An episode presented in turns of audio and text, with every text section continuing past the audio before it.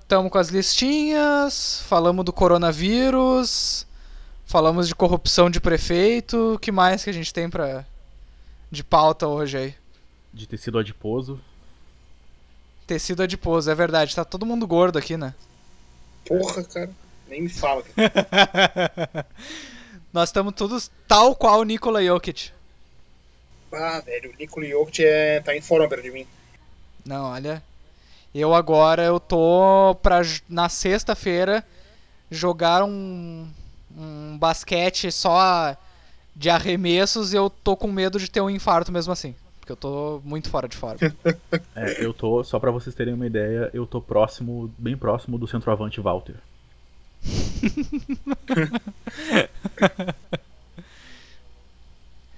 bah, o Walter, né, cara? É, é, é, é, só que assim, o, o X é a porta de entrada, né? É, o X corrompe, né? O X corrompe. O X corrompe.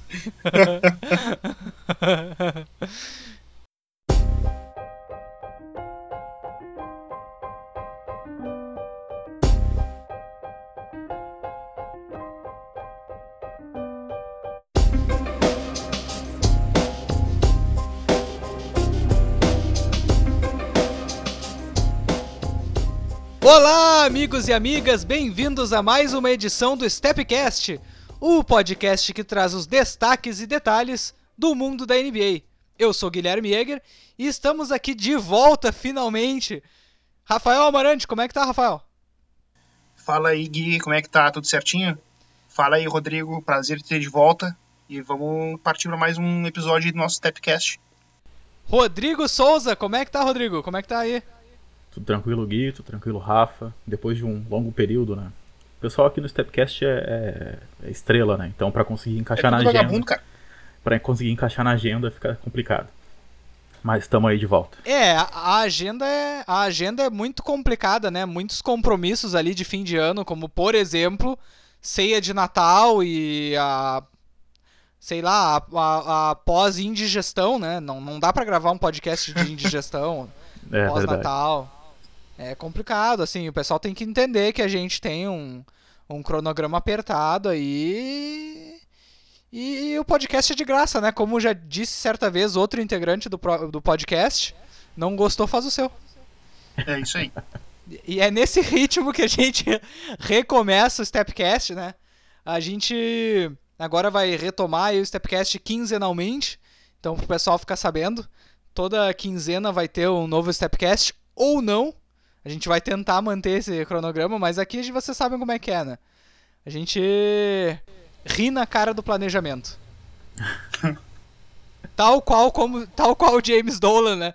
E o, o a nova o, o, novo comando do, do New York Knicks. Mas é, enfim. É, mas calma que nós vamos chegar é, lá. É, vamos chegar lá, vamos chegar lá. Só dando uma palhinha. O tema hoje, galera. O tema hoje é a recapitulação dos times da liga. Então, nós vamos fazer o seguinte: nós elegemos cinco categorias, em talvez uma inspiração nos Oscars, que recém foram, né? E assim como os Oscars, a gente só premia times americanos, né?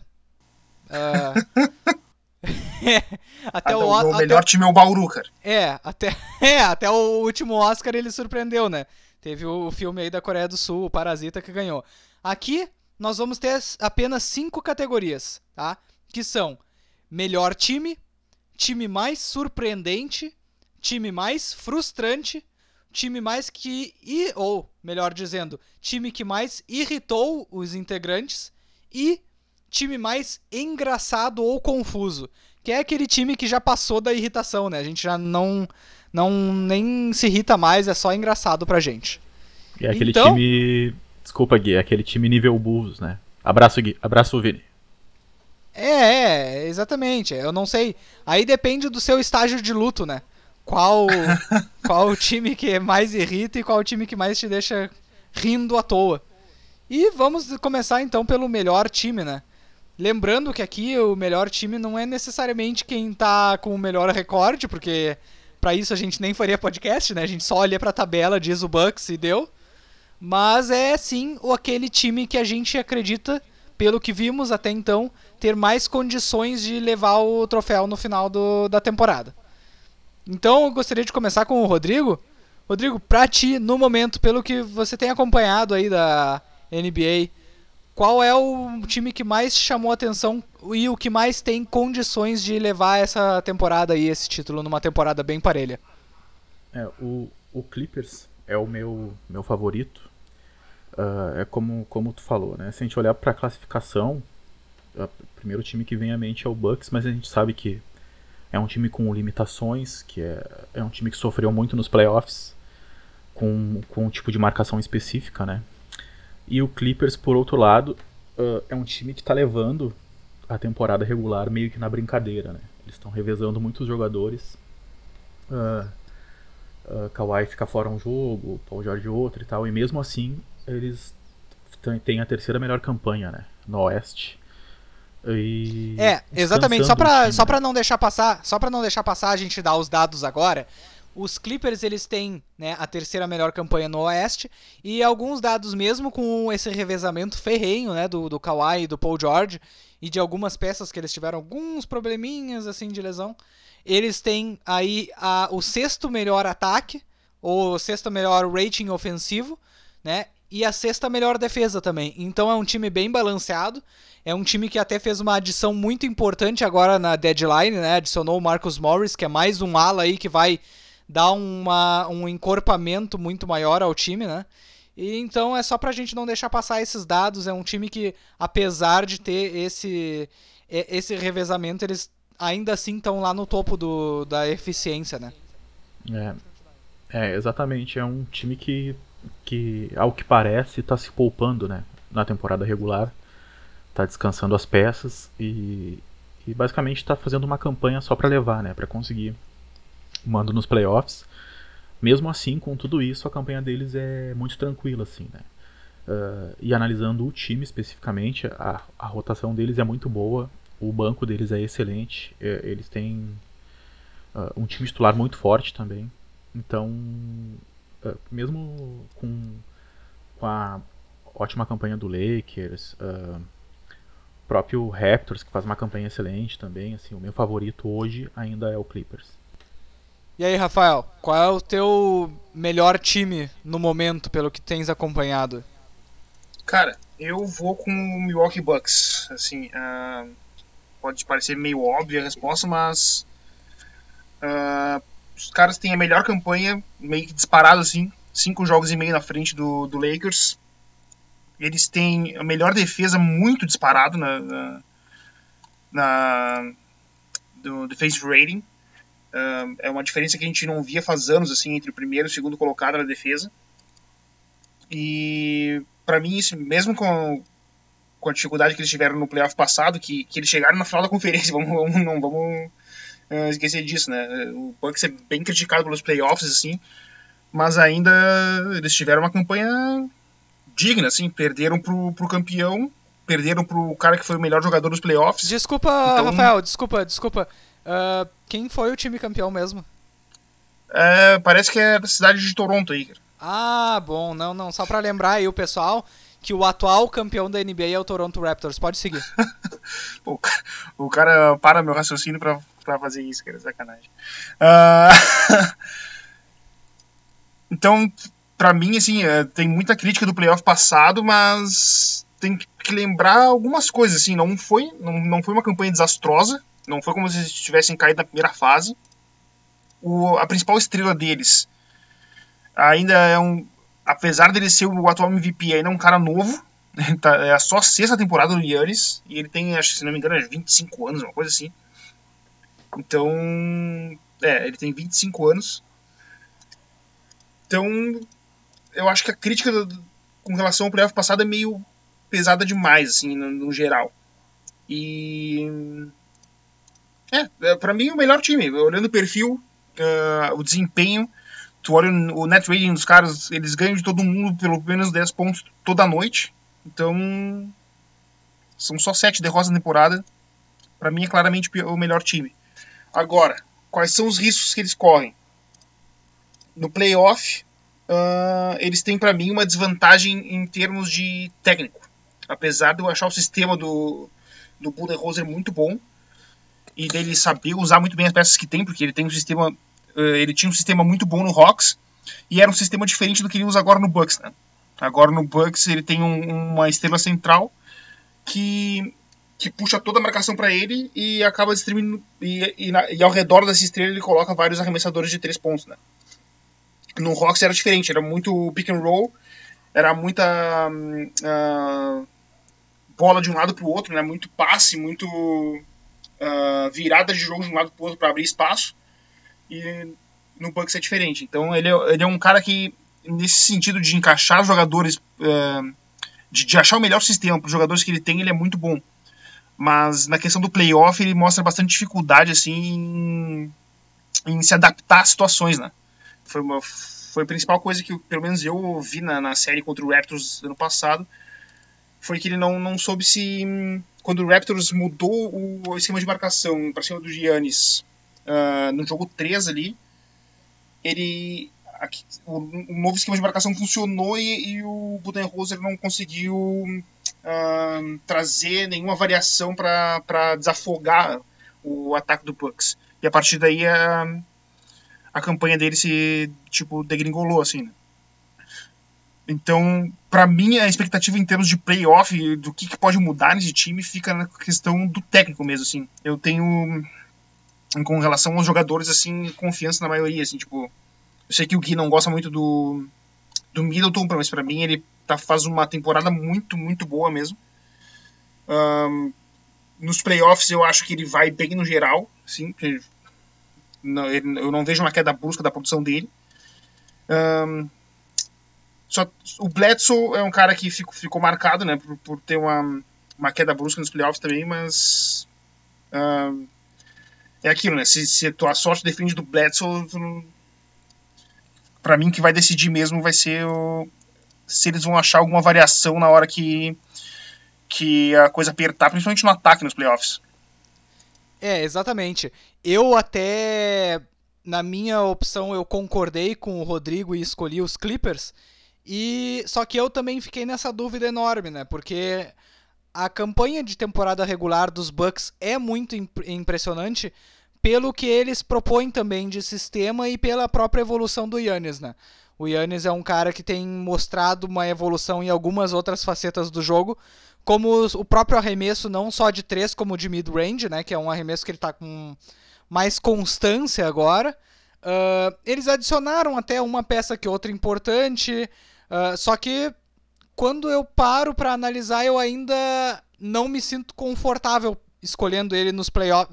Nos playoffs, talvez me sinta confortável, não me sinto confortável nas finais, pelos pontos que tu citaste muito bem, que eu não vou nem explorar mais, que é a questão do, do Budenholzer e sua, que, e sua não adaptação, né? Uh, tá muito bem dito. E também pelo ponto do plantel, que até tu mencionou a questão do Middleton, né? Uh, sobre eu gostar ou não gostar do Middleton. É só que eu achava, especialmente na temporada passada, talvez nessa não seja tanto problema, pela evolução do Yannis, na temporada passada, ah, devido às deficiências de arremesso do Yannis, no, nas questões de finalização de jogo, nas jogadas finais, o Middleton acabava sendo às vezes a primeira opção, quando não se conseguia um arremesso para dentro, ou uma, uma batida para dentro, ou uma jogada que conseguisse o Yannis fazer a penetração. Uh, então, esse era o meu problema, não com o Middleton como segunda opção, mas o Middleton, pelas características do time, às vezes ser a primeira no final do jogo, que é quando mais importa num playoffs. Então é isso que me deixava mais inseguro. Quanto aos Clippers, uh, eu escolhi eles justamente pela sensação de segurança. O que é difícil de dizer de um time uh, liderado por Kawhi Leonard e Paul George, não pelas suas competências, mas pelas suas lesões. Né?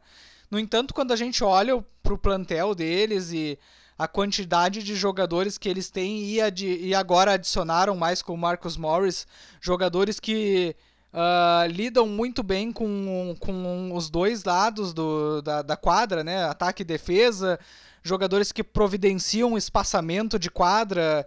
Eles são agora, especialmente, uh, um time que pode uh, tanto jogar pequeno como jogar um pouco maior ou colocar cinco chutadores de três em quadra, algo que raramente é possível conseguir uh, sem sacrificar um pouco de visão de jogo ou de tamanho ou de uh, eficiência defensiva. Então, assim, a, a maior quantidade de. Eu avalio muito as chances de um time nos playoffs pelas características das suas estrelas e pela quantidade de variáveis que esse time pode apresentar.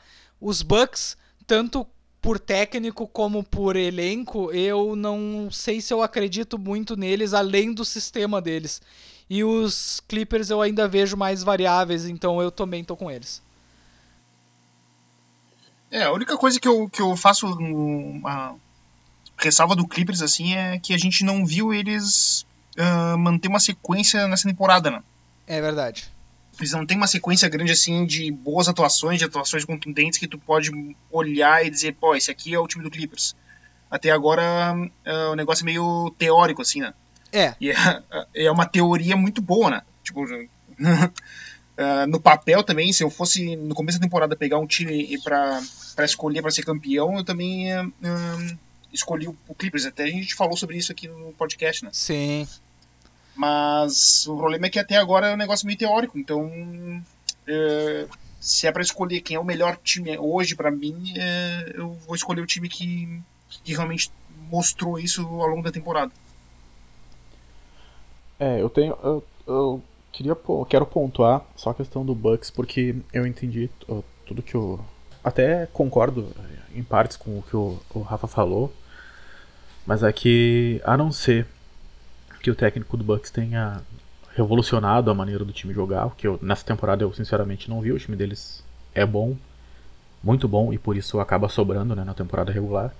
Uh, o Giannis, especificamente, assim, ele é o MVP, não tem o porquê duvidar da capacidade dele, mas ele teve muitos problemas contra o Raptors com uma marcação específica e também teve problemas no Mundial, né? Então, tipo, é uma, é uma questão que é realmente um, um problema dele, né? O tipo de marcação fechou o garrafão ali e deixou ele para fora, ele vai acabar se complicando. A não ser que tenha uma revolução no esquema de jogo, uh, ou até na, na, na, própria maneira do Giannis jogar nos playoffs, eu, eu particularmente acredito que o, o, o, mesmo problema ele vai se manter, né? Os problemas vão, vão se mantendo na pós-temporada. Então, uh, concordo em partes com o que o Rafa falou, só que por isso, né, por outros motivos, eu permaneço com o Clippers. Né? Agora então nós vamos pro time mais surpreendente. E esse eu queria começar com o Rafael, para saber dele, do que ele tem acompanhado, qual foi o time que mais chamou a atenção dele aí. Não necessariamente o time que de repente fez mais com menos, ou não necessariamente o melhor time, o time que mais o desempenho mais chocou o Rafael. Cara, eu tenho alguns times aqui para citar, uh, não sei se eu posso. Vai lá, faz umas menções uh, honrosas aí. É, tem umas menções, assim, tipo, Uh, menção do Miami Heat, que eu não, não esperava uh, essa temporada tão forte deles. Esperava um time forte até, mas uh, fui pego de surpresa por alguns desempenho de alguns jogadores deles ali, tipo Nan, tipo uh, Duncan Robinson, o cara o maior arremessador da história, assim, do nada. uh, sei lá, o, o, Miami Heat eu não, eu não, não esperava mesmo. Um, o Pacers, uh, na grande maioria da, temporada, sem o Oladipo, que está recém voltando agora, uh, fazendo uma campanha muito boa, né? Um, também me surpreendeu, eu achei que eles iam bem mal até o, o, o Oladipo voltar. Uh, o Raptors, que eu esperava uma boa campanha também, mas o que eles estão fazendo é meio absurdo até. mas eu vou destacar o Dallas Mavericks, e, mas vou destacar um, um aspecto específico deles que é o ataque. Uh, o Dallas Mavericks no momento é o melhor é o, o ataque mais eficiente, vamos dizer assim, da história da liga em termos de offensive rating, né? Eles estão com 116.2 segundo o site da NBA aqui, que é o maior número da história da NBA. Então, tipo, uh, queria destacar isso aí. Uh, o que o, eles têm uma estrela central no, no, no Luka Doncic, né? Uh, e o Porzingis também seria essa estrela secundária. Mas se tu olhar o plantel deles, não é uma, algo que tu esperaria, né? Tu esperaria ter um bom ataque, mas não um ataque nesse nível. Então eu queria destacar esse, esse trabalho do, do, do Carlisle, que para mim é um dos melhores técnicos aí da NBA, que, que até não se fala muito nele. Uh, então, é, maior surpresa para mim seria isso, seria o ataque do Mavs. Então, eu pensei muito nos Mavericks e Indiana e Miami também. Uh, por todas as, as, razões que tu citaste. Uh, Indiana, pelo jogo. Exatamente das peças as quais se destacaram não serem as esperadas, né? Uh, em vez de Oladipo ou Miles Turner, quem se destacou até agora foram Malcolm Brogdon e Domantas Sabonis, né? Então é, é, é um, um, um, time da onde a, a, produção vem de lugares esperados, inesperados, melhor dizendo. Mas o meu escolhido atualmente foi o Memphis Grizzlies, uh, porque eu não esperava essa competitividade tão cedo, né, do time de Memphis.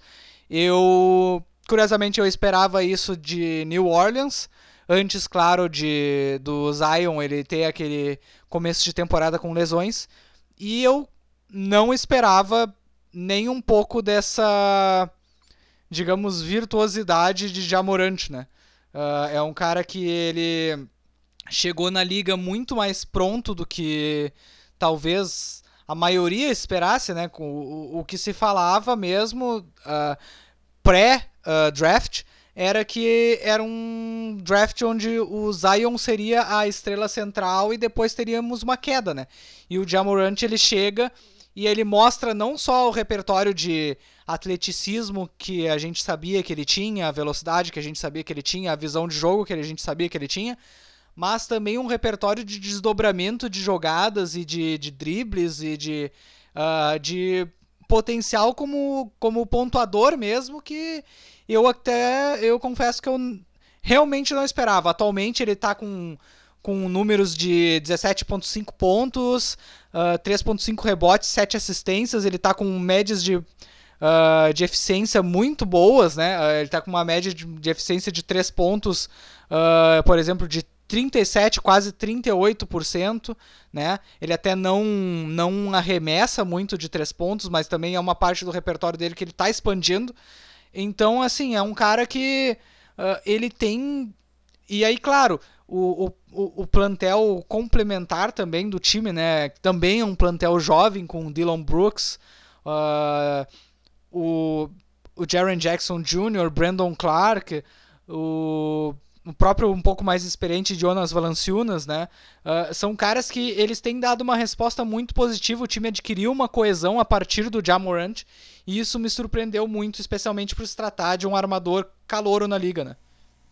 É, uma boa escolha tua aí e realmente a questão do, do Ja surpreende porque uh, a gente sempre espera que o armador, principalmente um armador não muito grande assim, vai demorar mais tempo para se adaptar, né? E ele foi meio que instantâneo, assim, o cara, depois dos primeiros 10 jogos ali, ele começou a botar o terror em todo mundo da liga ali, então é realmente uma boa escolha tua.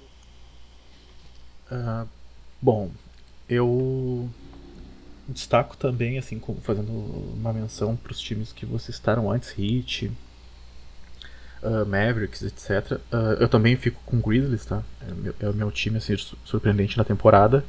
Fazer só mais uma menção a Oklahoma, né? Porque foi um time que teve uma revolução. Que? Oklahoma, por incrível que pareça.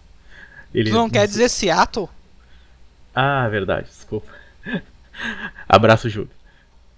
O, o Oklahoma ele passou por uma revolução do time, né? E ninguém esperava a campanha deles, a campanha deles é muito boa. E praticando um, um, um bom nível de jogo, né? O time deles complica com uh, praticamente todos os jogos, um, um basquete solidário, Shai muito bem, Chris Paul voltando a jogar o que ele jogava antes. Uh, é um time que me surpreendeu bastante, assim, eu realmente não esperava. Achei que eles fossem partir para trocas, tanque, etc. E a campanha deles é realmente surpreendente. Uh, mas eu também fico com, com Memphis, porque é um núcleo muito jovem e que tá dando uma resposta muito rápido, né? O próprio Jamoran, eu confiava no, no potencial dele, eu, uh, até falei sobre isso no, no, no EP do Stepcast, eu realmente acreditava no potencial. Eu não via uh, essa diferença. Lógico, né? O Zion ele, ele é um jogador melhor do que os demais, com mais potencial e tal, nesse último draft, mas eu não via esse draft tão, tão fraco como muitas pessoas falavam, né? E isso está se comprovando na temporada regular. Muitos jogadores dando uma resposta imediata e, entregando, né? Contribuindo pro, pro, pro time. E esse núcleo do, do, de Memphis é, é o que melhor representa, né? Isso, né? Porque o Jeremy Jackson Jr. já estava tal, mas esses que chegaram uh, nessa temporada contribuindo muito. Uh, eu acho que eles vão acabar caindo fora da zona de playoffs, mas uh, mesmo assim a campanha deles até o momento é realmente surpreendente. Assim, é, é o time que mais me pegou de, de surpresa. Então tá aí, Rodrigo dando a sua própria volta olímpica, dizendo que ele estava certo o tempo todo. É, é verdade. E, exatamente. E agora eu na próximo na próxima sessão, que é o time mais frustrante, eu gostaria então de começar e já começo fazendo um meia culpa pro Rafael. Uh, eu, infelizmente, eu tenho que admitir que tudo que o Rafael disse a respeito do Philadelphia 76ers ele se comprovou e, além disso, eles resolveram criar rusgas de vestiário, né? Então, uh, é um time com uma temporada bem frustrante, é um time que uh, quando... Cara, eu nem lembro do que eu disse do Sixers, cara. Tu basicamente disse o, o que... o então, que tá vamos recapitular. Na, o que tá acontecendo na temporada agora. É, vamos recapitular tá, que lá no começo da temporada, quando a é gente é isso aí, fez a... isso aí mesmo. É isso aí.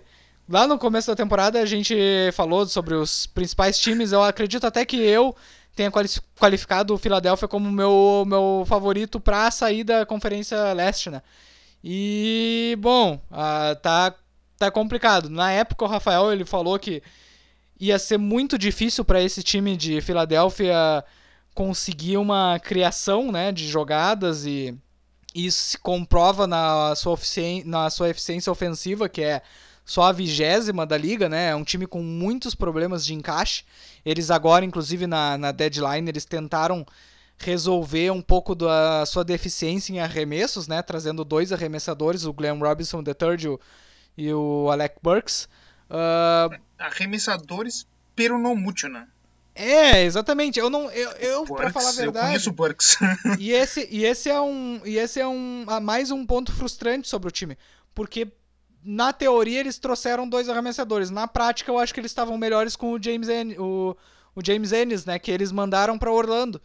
Uh, que eu realmente não entendi. Ele era um reserva que ele tinha se mostrado já bem importante para eles em outros momentos. Era um reserva com uma defesa bem eficiente e que já tinha chegado a apresentar produção em momentos críticos para eles, né? Uh, metendo bolas em final de jogo, em final de quarto, etc. E a defesa deles, né?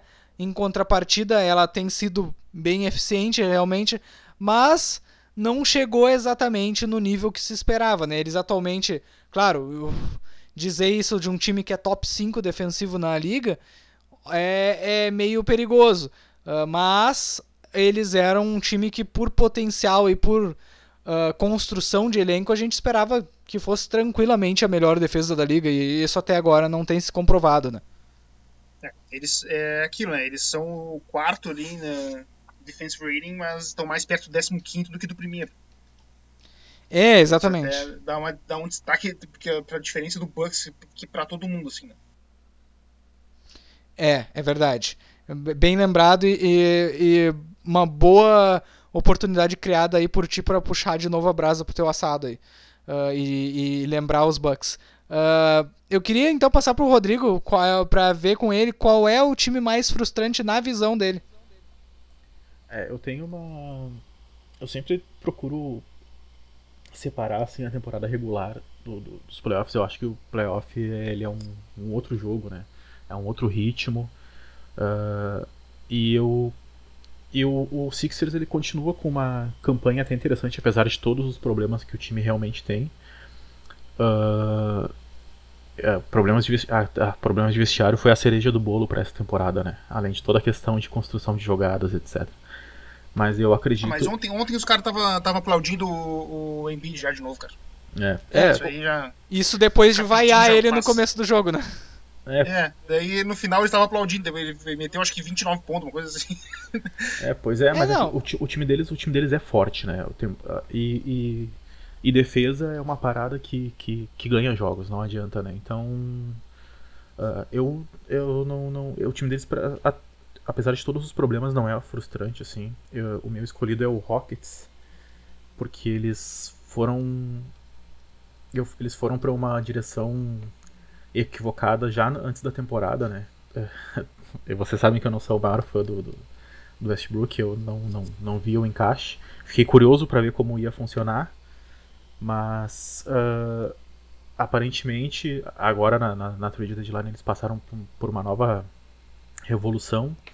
Eu não sei bem o que eles querem do time, né? E o Harden tá sofrendo com, com, com, com com essa indecisão da franquia, assim, na, na tomada de rumo, uh, um time que tem o Harden, ele, no meu modo de ver, né, ele deveria jogar para esse tipo de estrela, entendeu? Direcionar o jogo deles pra, a favor do, do, do Harden, né? E acabou virando uma bagunça, assim, eles realmente não sabem o, o que querem. A campanha deles é regular, assim, nada mais do que isso. Uh, e hoje, para mim, é o time que mais frustrou, assim, era o que eu apostava bastante e realmente não não tô vendo assim grandes possibilidades depois na, na, na pós-temporada.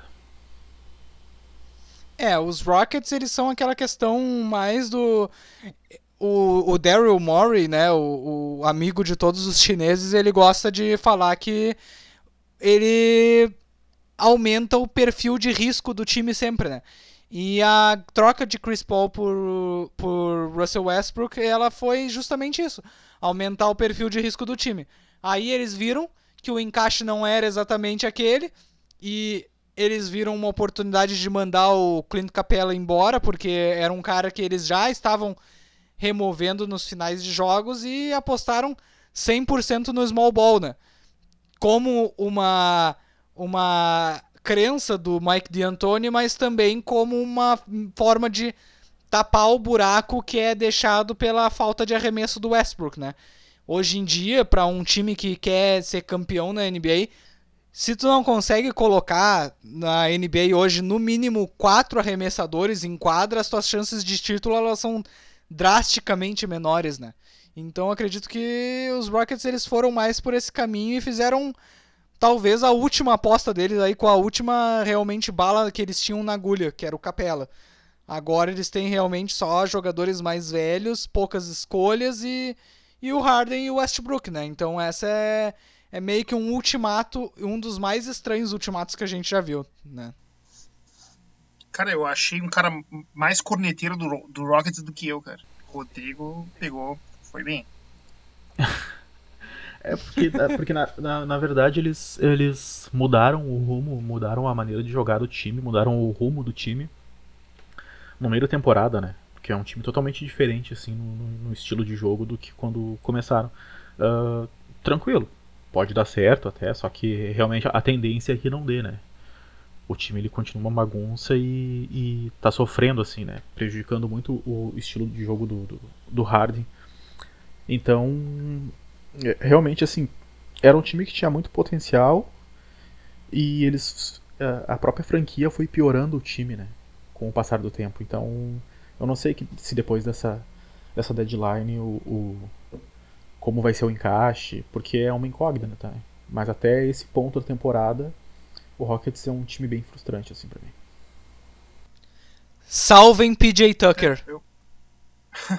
Eu acho assim, eu acho que até não, não vejo uma mudança tão, tão drástica assim de, de estilo de jogo, mas o que eu vejo mesmo é como o Gui falou, uma aposta total no, no próprio estilo de jogo que eles já tinham. É, eu acho que pelas circunstâncias assim o, o Mori e o D'Antoni então uh, deram um all-in mesmo. Uh, eles, o, o D'Antoni está no último ano de contrato dele, uh, muito provavelmente ele não, não vai ficar por várias questões aí que teve na, na, na última na última uh, intertemporada, assim, né? E o, até o Murray também, eu acho que qual é o risco, né? Com toda a questão da China, com que, que custou, principalmente ao Rockets, uma, uma bela grana ali. É, uh... e, tu, e, tu, e tu custar grana ao Tillman Fertita é complicado. É, tem, a, tem a questão, é essa questão aí. Uh, eu acho até o que a troca do Capela eu achei não. Se a gente vai falar do Rockets assim, um, eu ach, não achei tão ruim assim. Eu acho que eles pagaram caro porque eles mandaram a, a escolha de primeira rodada. Mas eu acho que pro estilo deles uh, até acaba encaixando melhor porque eles ficam só com no, no, quinteto principal deles eles ficam só com Westbrook que tem um arremesso questionável, né? Todos os outros com um bom arremesso de três. E o Capela não esse ano, com a troca do, do, do Chris Paul pro Westbrook, ele, o rendimento do Capela tinha diminuído, né? Porque tinha menos, ele, ele conseguia criar menos espaço pro time e ele próprio tinha menos espaço porque ele, ele e o Westbrook ficavam meio que um ocupando espaço do outro, né? Uh, tanto que quando o Capela meio que saiu da rotação por, por lesão uh, e depois com a troca, o rendimento do Westbrook explodiu, né? Uh, dele tá jogando muito, assim, faz, fazia muito tempo que ele, que não viu o Westbrook jogar tanto e ser tão eficiente. Então, nesse sentido, assim, acho que pode dar certo, mas uh, tem outras questões aí que, que até a gente pode falar depois. é, só queria adicionar isso aí. Tá adicionado, então, e eu gostaria de fazer aqui uma reza por Eric Gordon quando ele tiver que marcar o Anthony Davis no, nos playoffs. Porque ele vai ser o pivô reserva, né? Quem que vai ser o pivô reserva desse time? Vai ser o Tyson Chandler, o cadáver de Tyson Chandler. É, é complicado. É, Mas enfim. Esse, esse, ponto, esse ponto eu também queria destacar, porque. Uh, beleza, eles apostaram tudo no, no small ball, tranquilo, só que eles estão numa conferência que tem Anthony Davis, Jokic e Gobert, né? Então, como é que vai bater de frente não, com é nem isso? isso. Eles, mesmo no small ball, eles não tem quem botar no lugar do PJ Tucker, cara. É. Ele vai ter que jogar quantos minutos no, no playoff? É, exatamente. Todos. Vão matar, vão, é... vão matar o cara, né, coitado. Por isso eu falo, salvem PJ Tucker. Agora eles, é, tavam, é, agora eles garantiram o contrato dele. Eles deviam fazer já uma extensão, fazer pagar esse homem todo o dinheiro que que eles precisam. É pior. Porque o PJ Tucker é equivalente a uma estrela praticamente nesse time, do quão importante ele é agora para os Rockets nesse momento. Ele é insubstituível para eles. Eles até não tem um outro jogador para colocar no lugar do PJ Tucker, porque não tem outro PJ Tucker, né, cara? Não. Qual é o outro cara que vocês lembram que defende tão bem, uh, seja tão forte que nem o PJ Tucker para aguentar todo aquele contato, mesmo tendo um, uh, desvantagem de tamanho, assim. E ainda por cima seja bom arremessador, né? Principalmente do, do canto da quadra. Então, esse jogador, assim, eu não, não vejo ninguém que. Não lembro de ninguém de cabeça, assim. E mesmo se lembrar, deve ser, deve ser 2 ou 13 e deve ser impraticável de adquirir, né? Exatamente. E lembrando que o PJ Tucker ele já tem seus 35 anos, né? É, exato. Sim. Ele não é, não é o primeiro rodeio dele, não. Ele é um cara que já. Mas enfim, Tá aí os Rockets como o time mais frustrante do, do, do Rodrigo. E, Rafael, qual seria o teu time mais frustrante? Cara, para mim, uh, o mais frustrante uh, no meu clubismo uh, corneteiro é o Jazz. não, não, mas. Tô brincando. O Jazz me frustra bastante, mas não é o mais frustrante para mim. Uh, para mim, eu queria destacar dois, assim, rapidamente, pra gente não ficar muito no, Vai lá. dos mais frustrantes. Mas para mim, é, nessa temporada, os que eu destaco são o Bulls e o Wolves. Uh, o Bulls teve até muita gente acreditando assim, eu, eu não lembro se eu coloquei nos, eu acho que não coloquei nos playoffs, mas eu coloquei eles com uma, com uma campanha assim bem respeitável até. E o que a gente tem é um time que tu olha assim, olha, não tem nada para se agarrar, cara.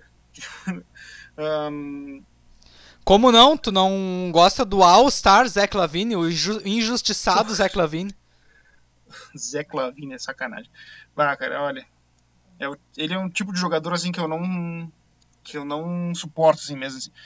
Ele é o tipo do cara que se, se, se ele jogasse na, de sexto homem, se, todo mundo ia adorar ele. Mas como ele foi colocado como principal opção do, do, do Bulls, ele é simplesmente assim, insuportável, cara. Muito ineficiente, uh, não consegue criar nada para os outros. E até os jogadores mais jovens, assim, tipo, o Kobe White, temporada ah, horrível, assim, tu olha, ele não. é um outro cara que não cria nada para ninguém. Toda a bola cai na mão dele e joga para cima. Uh, o Laurie Markkinen faz uma temporada discretíssima, assim, não, não, mostrou nenhuma.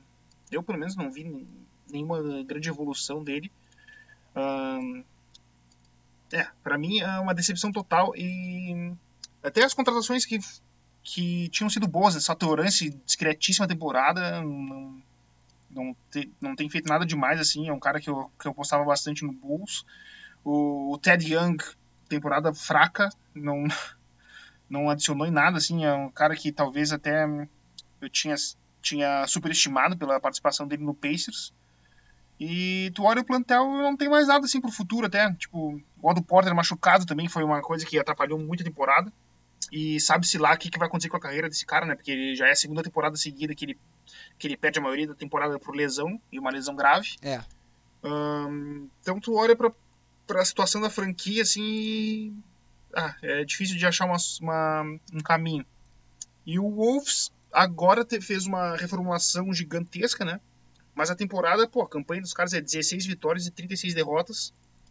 Um, também 14 na conferência, uh, mesmo tendo jogador com de uma produção ofensiva que talvez a gente nunca tenha visto, assim, um jogador com a característica dele, que é o, que é o Carl Anthony Towns. E Bom, vamos ver agora, né? Que com essa reformulação quase total do plantel que eles tiveram, vamos ver se eles conseguem, se a coisa vai para frente. Mas eu ainda assim, olhando, eu gosto do Hernan Gomes, eu gosto do do outro ala que eles pegaram também, o Malik Beasley.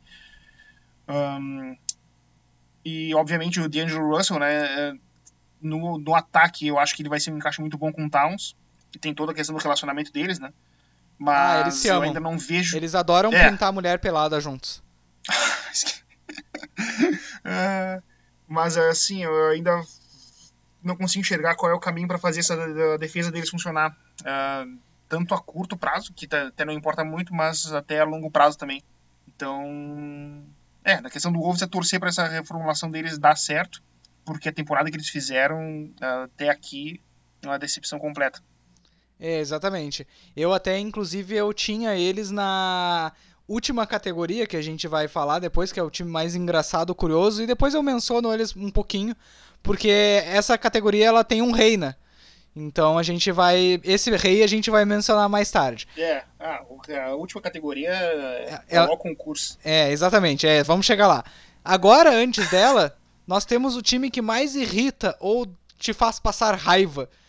Rodrigo, qual é o time que mais te faz passar raiva atualmente na liga? Talvez não aquele time uh, necessariamente ruim, ou talvez um time que você veja e o estilo de jogo seja muito irritante, ou aquele time que realmente a, a, a ruindade seja tão profunda, ou a, a falta de nexo seja tão profunda que você não consegue lidar. Qual é esse time pra ti, Rodrigo?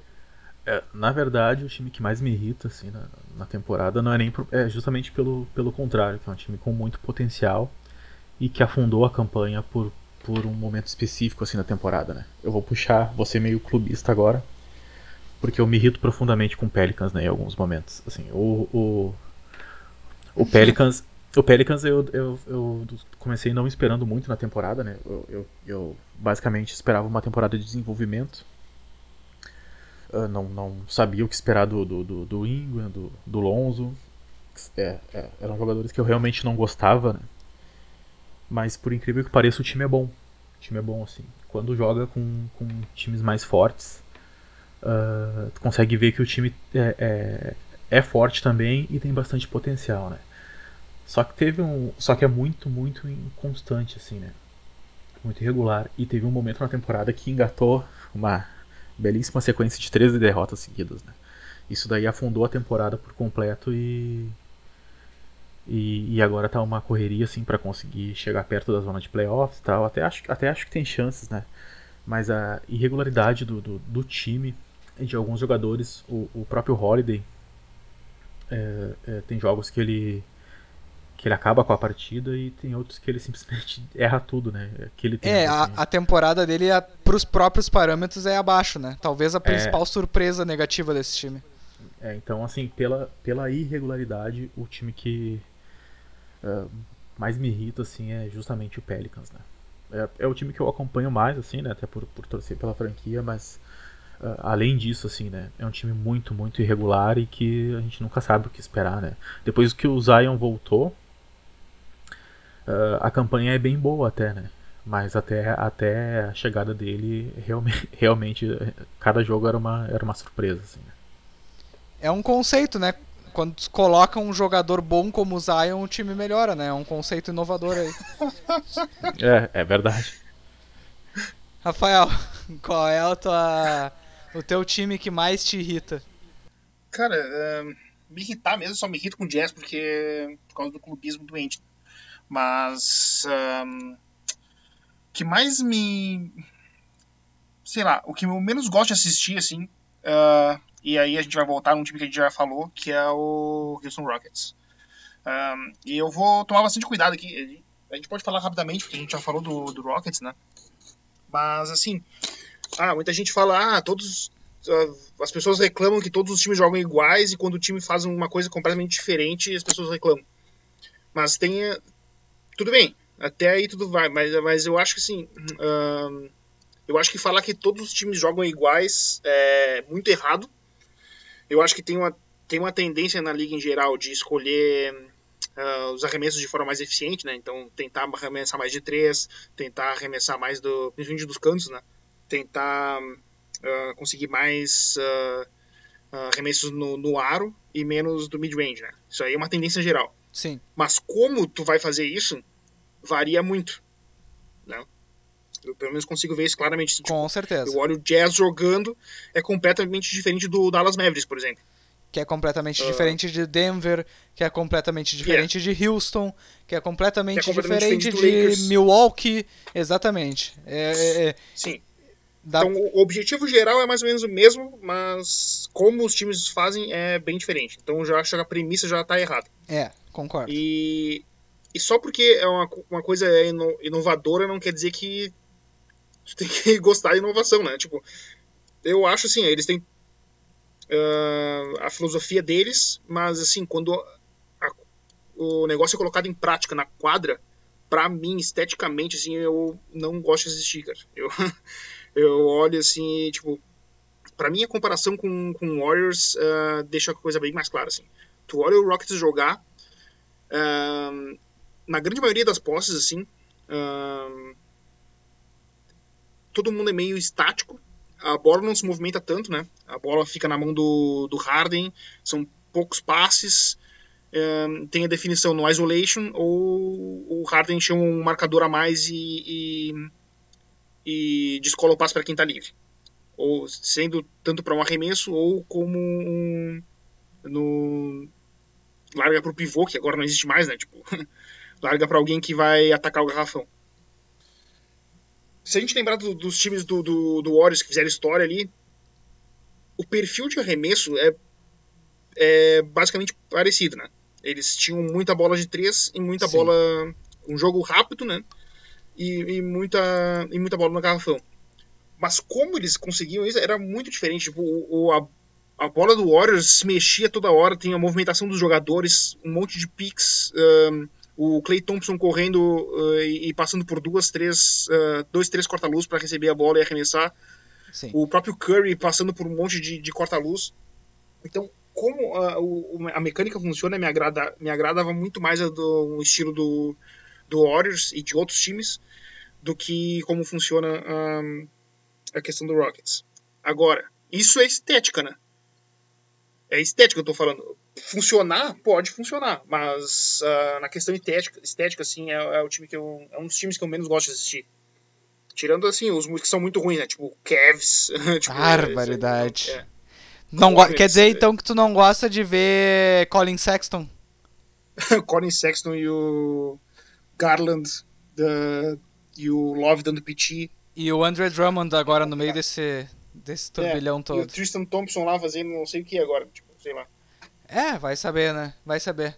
Uh, cliente da Clutch Sports aí, então de repente é. pinta aí no, nos Lakers pra ter mais um ala pivô lá.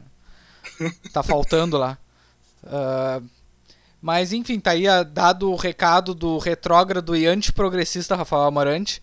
Uh, é, aqui, que a gente gosta de, de, de conservadorismo. Conservadorismo. Falar em conservadorismo, agora falando um pouquinho mais sério, o meu time que mais me irrita é justamente talvez o time mais conservador da liga para mim, que é o San Antonio Spurs. Eles atualmente a irritação que eu tenho com eles é pela falta de um movimento real.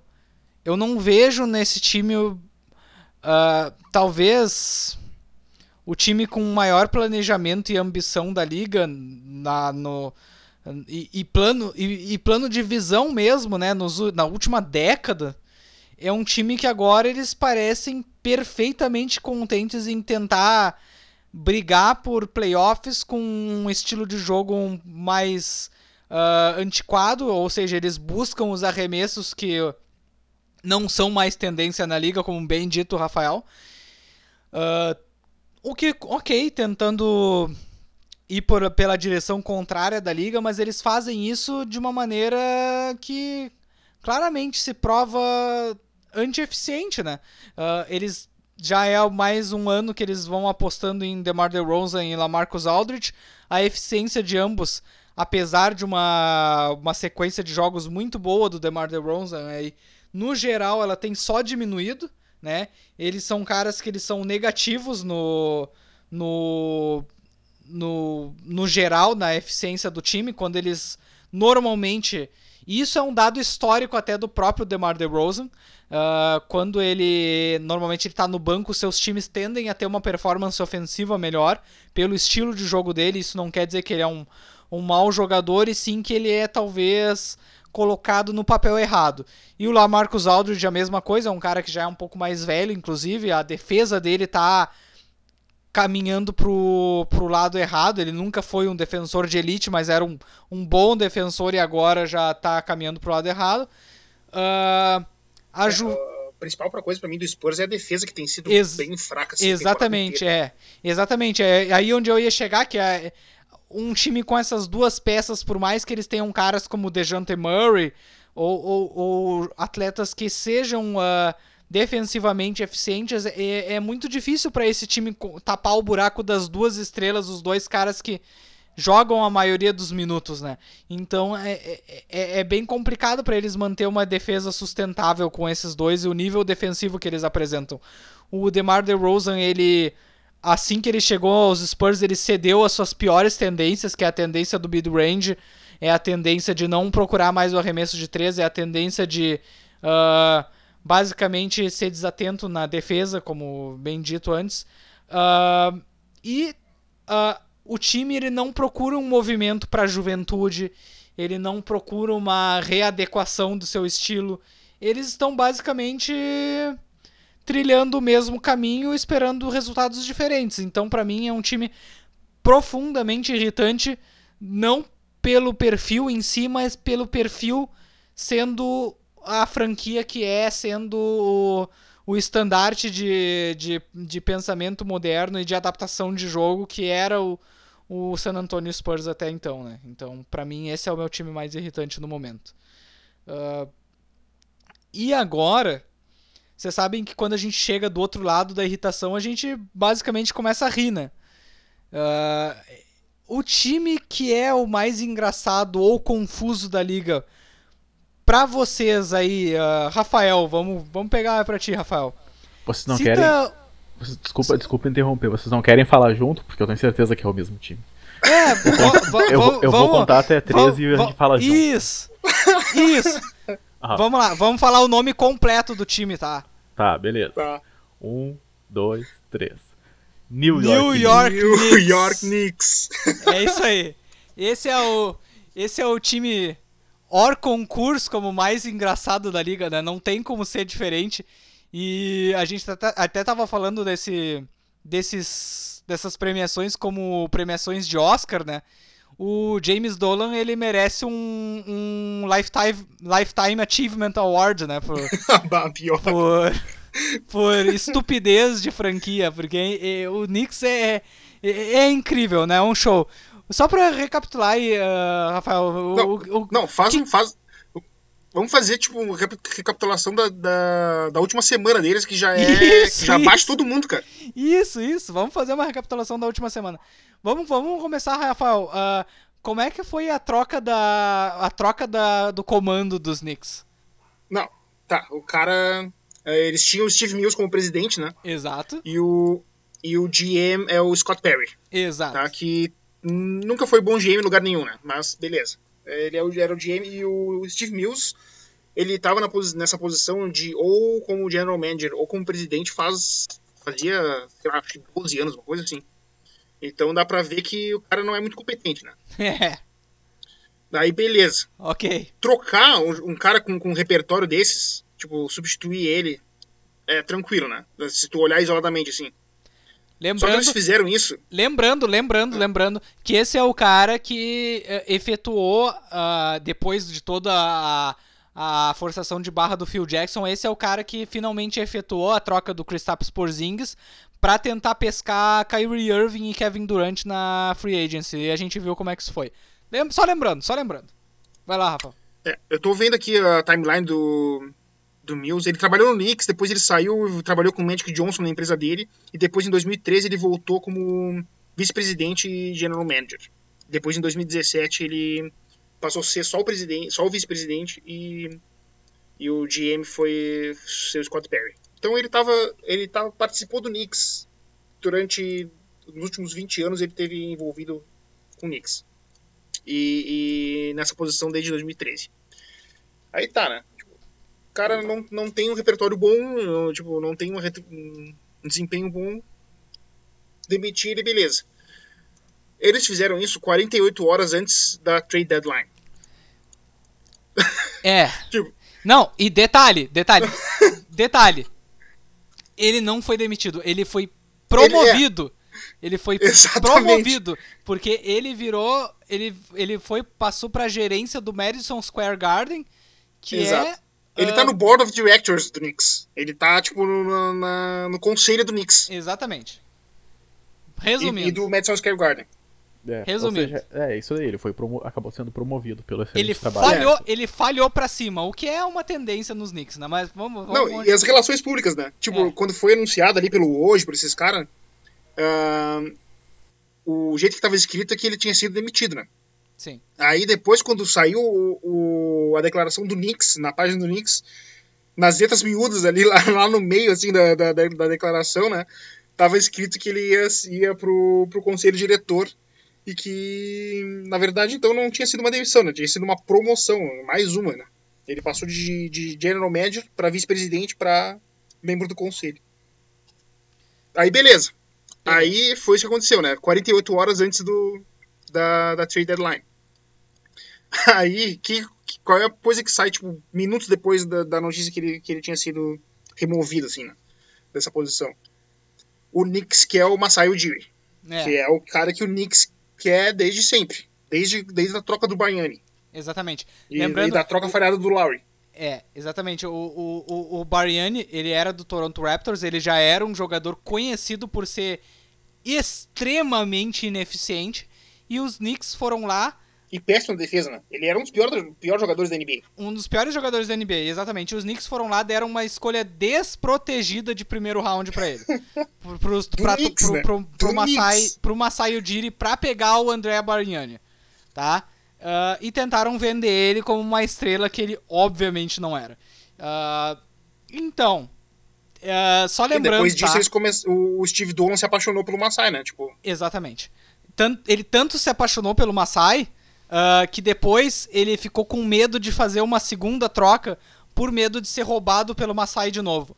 Essa troca era Kyle Lowry por Iman Shumpert. Né? uma troca que ele ia ganhar. Que ele ia ganhar, ele, per ele, ele cancelou, ele vetou a troca por medo do Masai Ujiri. E, é, e claro, se o, o, o, os Raptors fazem essa troca, os Raptors não ganham o título. Então, mais uma vez, obrigado, James Dolan. Uh, lembrando, quem era responsável pelos Knicks a essa altura era uma agência chamada CAA. Só lembrando. Segue... É, é, é, tipo a maior agência, a maior agência de esportes, assim, de. É. atores, é de, é de tudo que possa imaginar, né? Eles são é, ali de Hollywood. Exatamente. Eles mandavam nos Knicks, eles foram responsáveis por uh, pressionar pela troca do Barignani. Então, só lembrando esse nome, continua a recapitulação aí. Estávamos na, na deadline e eles estavam sem tipo, presidente. sei lá, eu não lembro de. Passou o quê? Umas duas, três horas nessa função assim, né?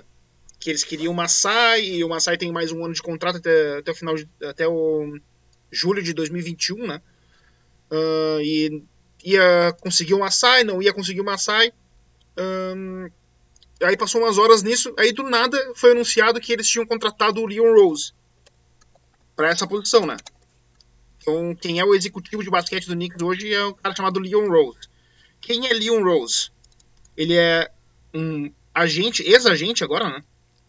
Um, ele, os, entre os clientes deles são vários estrelas da NBA e, e outros jogadores, né? Tipo, incluindo Allen Iverson e em algum momento LeBron James, uh, Chris Bosh também. Então, quem, quem, na época que o LeBron fez a decisão e foi para o Miami Heat, quem é, representava os três caras, o Wade, o Bosh e o LeBron, era o Leon Rose.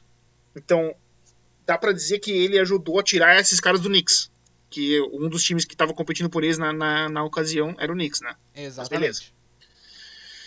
Carmelo Anthony, Andrea Bargnani, Devin Booker, Richard Hamilton, um, Aaron McKee, Victor Oladipo, Chris Paul, esses são os clientes, eram clientes dele, né? Porque agora não é mais a gente. Então esse cara é, é o executivo de basquete do Knicks. E isso é engraçado também porque teve esse vazamento de interesse no, no Masai, ficou essa discussão, e umas horas depois, do nada, é feito o anúncio do Leon Rose como presidente de, de operações de basquete do Knicks. Só lembrando, uh... só lembrando que na, na, na, na no, no, texto, no release de imprensa, o James Dolan, ele, ao contrário dos gritos uh, que estávamos tendo no Madison Square Garden, que era basicamente para ele vender o time, ele na, no release de imprensa, do nada, completamente aleatoriamente, coloca ali uma frase curta: Eu não vou vender não vou vender. Ele fez questão de colocar aí. Só pra, só pra assim, ó, acabar com qualquer esperança, né? E, e... É, e o Knicks hoje que teve mais, mais um estudo esse da Forbes, que todo, parece que toda semana sai um estudo da Forbes, né? Sim. Mas beleza. Foi mais, mais uma vez o Knicks é a franquia mais valiosa da NBA, né? Deve, deve ser ah, por, puro, último... por puro conteúdo de entretenimento. Deve ser por isso. Não, é. tem, não tem outra. Não, e o último detalhe com relação ao Leon Rose é que onde ele trabalhava, em qual agência? CAA. Então é a volta, é a volta do domínio da CAA que já teve no, com uma, no mínimo uma influência fortíssima no Knicks e em uma outra e que não que não teve sucesso, né? Mais uma coisa só para adicionar aí a, a completa aleatoriedade, aleatoriedade que tá vivendo o Knicks é que o World Wide West o famoso agente do rap ali, o cara que. É, sei lá, é, vocês que entendem mais de rap que eu, pode falar melhor, mas ele é tipo agente, assim, dos caras. É, ele realmente. Uh, e é um cara que meio que faz tudo, assim. Tipo, ele é um cara do meio. Sei ele, lá, é um ele, é, ele tá no meio. É. Ele tá no fur... É, a descrição dele é tá no meio. É, com uns caras grandão ali, tipo Jay-Z, esses caras assim, né? Uh, o Wide West ia ser também ia participar do, do front office do Knicks, mas foi anunciado hoje que isso não vai acontecer. Então é, vai é ser o Leon Rose e outro cara que ainda vai ser anunciado. E uh, não se sabe onde é que o Scott Perry, que é o atual general manager, fica nessa situação aí, né? Se ele vai continuar, se ele vai acabar saindo. Uh, tem mais algum detalhe dessa situação toda que eu tô esquecendo? É, vamos lá, vamos lá. Eu tenho dois detalhes, tá? Um, uh, Jay-Z, ex-diretor, uh, uh, ex-sócio majoritário do Brooklyn Nets. Ele tem o seguinte verso numa música com Drake. Eu tô fazendo uma tradução aproximada, tá? Salve para World Wide, West, World Wide West. Em todo lugar que nós vamos, nós deixamos uma bagunça mundial. Imagina entrar no Knicks e deixar mais bagunçado, cara. Exatamente, é, seria um desafio. Seria um desafio. É, é, eu não sei se ele conseguiria.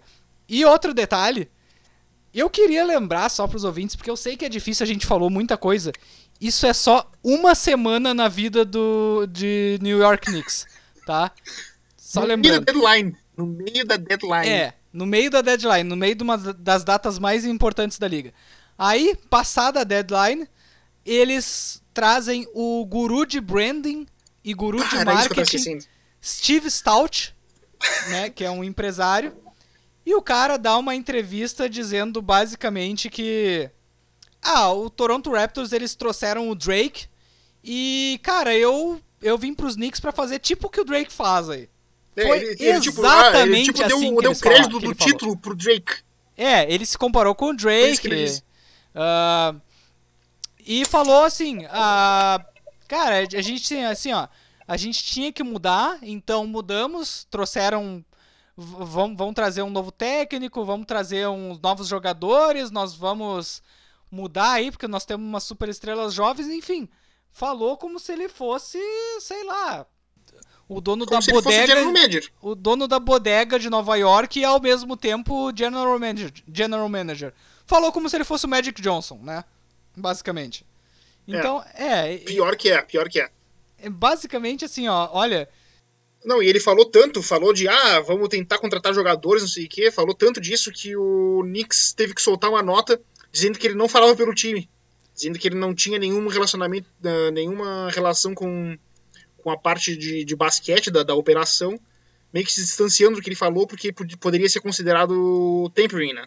Tipo, influenciar jogadores que estão em outras franquias, que é proibido pelas regras. Então, sei lá, isso- é, sei lá, cara. o, o guru de marketing, ele não sabe exatamente o que, que é marketing. Ah, Rodrigo, depois desse resumo aí, a gente tentou ser breve. O que tu tem a dizer sobre New York Knicks? Cara, é, é, é impressionante a falta de, de, de capacidade né, do, do, do Dolan e do resto, assim. Vocês traçaram uma linha do tempo é, perfeita, assim, exatamente. Isso contando só a semana da trade deadline, né? Pra ver como, como a franquia é bagunçada. Mas, basicamente, assim, o- um time que é o mais valioso da NBA, num mercado como Nova York, não conseguia atrair ninguém, isso já diz muita coisa, né, sobre o Knicks. Ah, é uma pena até, né? Porque porque é uma franquia tradicional do basquete e tal, mas realmente assim ah, é uma bagunça completa. Os caras não sabem, não sabem, não têm a mínima noção de, de- de qual caminho seguir. Ah, aparentemente entra, entram pessoas na, na, na franquia por, por favores ou por algum outro ti- tipo de negócio paralelo, porque por capa- capacitação não é, né? Então alguma outra coisa tem. E, e é isso, o resumo que vocês fizeram é perfeito. A linha do tempo que o Rafael fez também é perfeita. É, basicamente é isso. Um time, uma franquia desse tamanho, dentro de um mercado desse tamanho, ah, nessa situação é, é engraçado, mas é deprimente, na verdade. Não, e ainda, ainda por cima tem o azar em cima disso, né? Porque se a gente esticar essa linha do tempo aí lá para pro último draft, o Knicks na loteria, o Knicks tinha a pior campanha, eu acho. Ahn, e na loteria acabou ficando com a terceira escolha num draft que a gente tá vendo que tem duas superestrelas, né? Tem o Zion primeiro, o Jamoran em segundo, eles acabaram ficando com a terceira escolha. Então, além de tudo, ainda tem, tem uma falta de sorte, né? Olha, eu não, eu não sei mais o que dizer sobre os Knicks. Eu, eu, é, é, é, é, eu queria lembrar, é, é, é, isso foi só uma semana e já é mais disfunção do que todas as outras franquias combinadas no ano inteiro, provavelmente. É, é, os Knicks eles são uh, o suprassumo do, do, do- da, da, da ineficiência na liga e é, é- é só realmente uma interdição pra acabar com, com a ineficiência desse time. Porém, como o dono faz questão de dizer que ele não vai vender, e ele é o único denominador comum nessa, nessa história toda dos Knicks, porque as gerências trocam, os técnicos trocam, os staffs trocam, os jogadores trocam, tem um denominador comum, e esse cara simplesmente não faz questão de se retirar do processo decisório, né?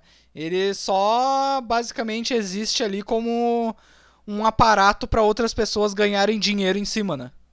É basicamente essa é a existência de James Dolan. E também para ser um músico de jazz. É isso aí. Esses são os. Cara, e se eu não me engano, o Dolan assumiu o Knicks logo depois de 99.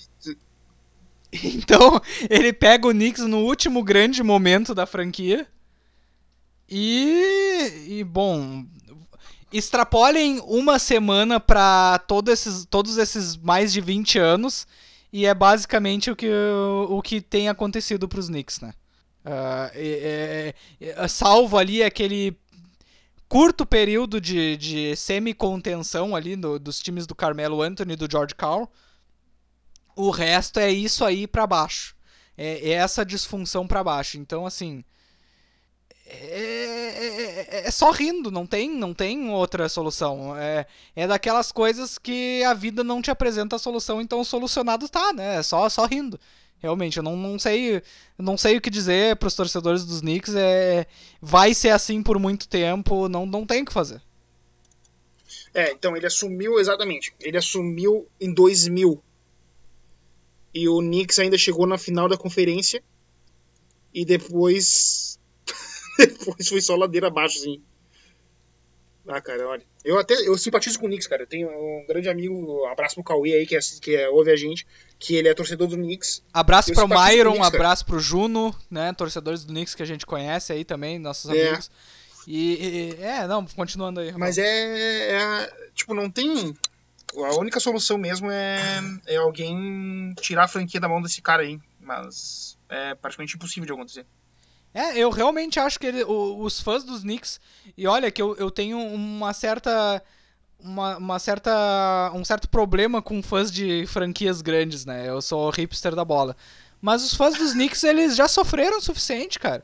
Eles já é. sofreram é. muito mais do que o suficiente. Já, já são anos de futilidade e anos de, de, de piada. O time é uma piada extensa. O time é uma piada velha. O time é a Praça Nossa da NBA. O time é o Zorra Total da NBA. O time é o, o, o, o Carlos Alberto de Nóbrega dando, gaitando uma piada sem graça da NBA. Eu não sei o que dizer. Não, não tem.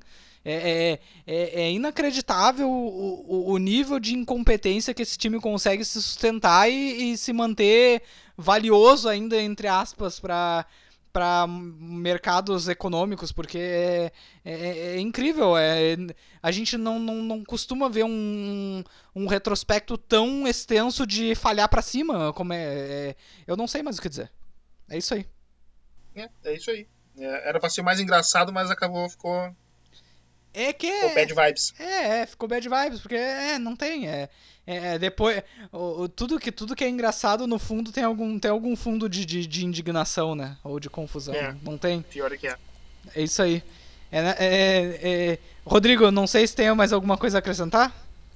Uh, não, cara, é isso. E o, o, a situação é tão crítica, assim, tão delicada pra franquia, que apesar de tudo isso, de toda a questão de valor e tal, de mercado, eles acabaram pegando um, um, o nome deles tá sujo na liga, digamos assim, né? O próprio Kevin Durant uh, citou é. no, recentemente num, num, podcast que escolheu o, o, o, Nets justamente pela organização e deu, deu a entender que, que, que no Knicks não tinha isso, né? Então, tipo, as, mais do que nunca, assim, as, as estrelas elas estão recuando, né? Quando, quando ouvem o, no, o nome do Knicks. E, e a situação para para mudar precisa de, de, de, de, precisa implodir a franquia e começar do zero, na verdade. Né? E não tem muito o que fazer, porque realmente é uma situação bem delicada. E é nessa nota aí uh, bastante sombria para um time que era pretensão de ser engraçado, né? Que nós vamos encerrando o Stepcast. Olha, eu não só lamento os torcedores dos Knicks, a gente gostaria de ser mais otimista ou até mais lúdico, mas assim, é, é complicado, é, é bem complicado. E galera, vamos tentar falar nos próximos programas talvez de times realmente bons de basquete, né? Vamos, vamos deixar os Knicks em banho-maria por um, uns três episódios aí, né? O que, que vocês acham? é. É o plano, cara. Acho bom. É um bom plano, né? É um bom plano mesmo. Um bom plano também, agora vocês podem nos ouvir de novo, né? O Stepcast está de volta. Lembrando que o Stepcast ele está disponível em Spotify, Google Podcasts, uh, Anchor.fm, Breaker, Stitcher, Castbox. Vocês podem nos procurar em StepcastPod no Twitter ou nos enviar e-mail com sugestões de pautas. De repente, o que mais está irritando vocês na liga? O que mais está uh, tirando a graça de vocês? Vocês gostam da, dos brincos do Jimmy Butler? Pode ser, qualquer tipo de pauta vocês podem mandar para stepcastpod.gmail.com Nos encontramos no próximo programa. Muito obrigado pela sua audiência e até mais!